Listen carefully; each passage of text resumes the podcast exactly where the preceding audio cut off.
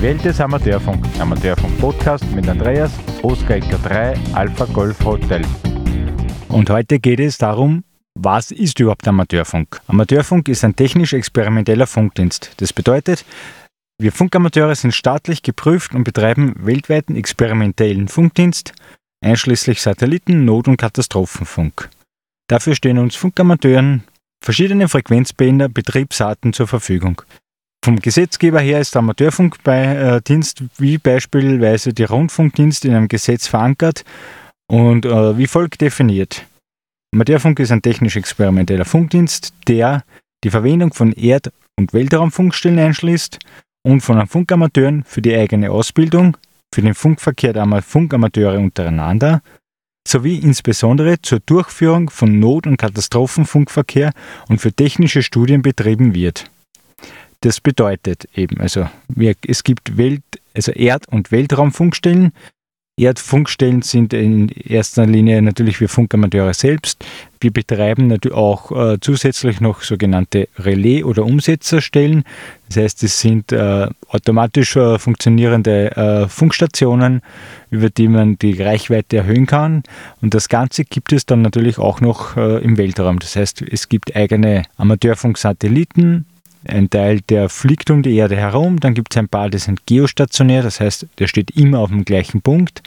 Und dann gibt es noch so als kleines, kleines Zusatzschmankerl äh, die ISS, also die Internationale Raumstation, die ebenfalls einen Umsetzer betreibt und genauso ein oder mehrere, sogar ich glaube zwei Stationen sind so, was insgesamt drauf sind. Und äh, dort eben auch, auch die Funk, äh, nicht die Funkamateure, die Astronauten auch hin und wieder funken, bevorzugt in ihrer Freizeit oder wenn äh, Schulkontakte sind. Und die meisten Astronauten sind natürlich auch äh, Damit sie das äh, auch äh, benutzen und betreiben dürfen. Der große Unterschied von einem, vom Funk am Amateurfunk zu äh, CB-Funk und BMR-Funk ist, CB-Funk und BMR-Funk und äh, Freenet und, und so weiter sind jedermann Funkanwendungen. Das bedeutet, man darf sich ein Funkgerät kaufen, braucht keine Prüfung oder irgendwas ähnliches dafür ablegen, sondern darf dann einfach betrieben werden. Der einzige Unterschied ist, den Geräten darf nichts verändert werden, also sendemäßig nicht. Empfangsmäßig darf man sich immer ein bisschen verbessern. Bei CB-Funk darf man noch an der Antenne etwas ändern und beim BMR darf man gar nichts machen. Das heißt, ist das Funkgerät so wie es ist, darf man es benutzen und das war's. Der große Unterschied ist, die Funkamateure, wir dürfen Funkgeräte selbst bauen, ohne einer behördlichen Abnahme. Das heißt, es ist im Gegensatz zu einem Funkgeräte- oder Smartphone-Hersteller, die eine gewisse Norm erfüllen müssen und ein CE-Zeichen brauchen, dürfen wir alles selbst bauen und brauchen keine einzige Abnahme dafür und dürfen es auch so betreiben. Dabei ist es im Prinzip egal, ob es vom kleinen Handfunkgerät äh, bis zu einer leist leistungsfähigen Kurzwellenstation oder Richtfunkstrecken ist äh, oder ob damit äh, Daten zwischen PCs ausgetauscht werden. Das heißt, das ist äh, prinzipiell dürfen wir dies alles machen. Und damit stehen wir eigentlich in der Öffentlichkeit äh, als Katastrophenkommunikationsdienst, der unabhängig gewohnter Infrastrukturen funktioniert. Und äh, sehr viele Funkamateure können ihre Funkanlage komplett nutzstromversorgt betreiben. Das heißt entweder mit Akkus, Solaranlagen, Notstromaggregate, so wie auch äh, ich zum Beispiel meine Funkstation komplett äh, über Akkus betreibe und in naher Zukunft dann auch endlich einmal ein Solarpanel habe. Das heißt, ich könnte dann quasi rund um die Uhr das Funkgerät laufen lassen. Tagsüber kann ich die Akkus laden und in der Nacht habe ich so viel Leistung, dass ich, ich glaube, ich komme in Summe mit meinen Akkus aktuell um die drei Tage durch. Das heißt, da darf es auch einmal etwas äh, bewölkter sein ein paar Tage. Wir Funkamateure haben durch äh, internationale Verträge eine große Zahl von äh, Frequenzen äh, zugewiesen bekommen in dem ganzen elektromagnetischen Spektrum, die sich von verschiedensten Bändern wiederfinden. Das heißt, die Bänder werden meistens in Meter, Zentimeter und solche Einheiten angegeben. Also es gibt auch Bänder, die im Kilometerbereich liegen und Bänder, die im Millimeter bis Nanometerbereich liegen. Großer Vorteil ist, oder was ich finde, oder großer Vorteil ist vielleicht falsch gesagt, gesagt, die, diese große Faszination an dem Hobby-Amateurfunk ist,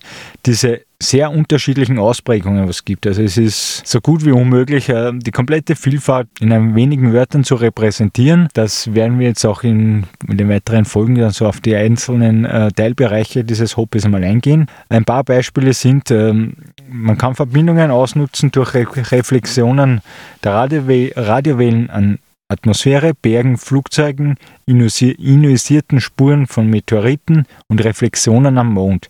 Das heißt, man kann quasi, das nennt sich Erde, Mond, Erde, über den Mond äh, funken, damit der Mond quasi als Reflexionsstelle dient und die Signale wieder auf den Boden zurück, also auf die Erde zurückwirken. Wir Funkamateure bauen genauso unsere äh, eigenen Telekom Telekommunikationssatelliten und können damit um den halben Erdball funken. Wie ich schon vorher gesagt habe, die meisten Astronauten sind äh, und Kosmonauten sind auch äh, Funkamateure und sie funken eigentlich relativ äh, viel in ihrer Freizeit und, äh, meisten, und sehr, sehr viel natürlich im Rahmen von Schulprojekten, äh, welche von Funkamateuren am Boden unterstützt werden. Und das sind immer wieder nett so anzuhören, dass natürlich auch jeder Funkamateur das relativ leicht immer mithören kann. Und überhaupt, wenn die ISS gerade über Europa drüber fliegt, äh, hört man es natürlich sehr weit, äh, dass sie äh, sehr gut zum Aufnehmen ist und auch immer wieder sehr interessant ist äh, da einige Schulen da meistens so einen Livestream dazu äh, bieten äh, im Internet. Dann kann man sich von dort die Fragen anhören und dann kann man sich selbst quasi direkt anhören, das richtig originale Signal von der IS, ISS herunter. Dann gibt es genauso, manche lieben es mit kleiner, kleiner und kleinster Leistung möglichst große Distanzen zu überbrücken. Das ist zum Beispiel eines meiner Hauptbetätigungsfelder. Das heißt, ich arbeite im Normalfall mit 5 Watt Ausgangsleistung. In Österreich wäre es zulässig, auch mit 400 Watt äh, Ausgangsleistung am Funkgerät zu arbeiten. Die Faszination dahinter ist, mit so geringer Leistung zu arbeiten, dass die Antenne dann natürlich umso besser funktionieren muss, damit man äh, größere Distanzen überbrücken kann.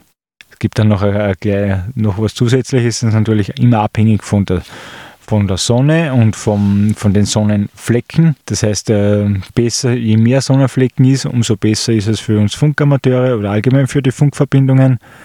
So wie es aktuell ist, äh, haben wir sehr relativ wenig so Sonnenflecken. Zurzeit sind wir, glaube ich, bei um zwischen 70 und 75 das, diese Zahl und äh, ich hoffe, dass sie bald endlich einmal hin, hinaufgeht. Dann wird es ein bisschen interessanter. Man kann größere Verbindungen überbrücken und äh, kommt dann, ich komme dann des Öfteren raus äh, aus Europa. Zurzeit schaffe ich gerade mal Europa und so ein bisschen angrenzend Afrika und Asien.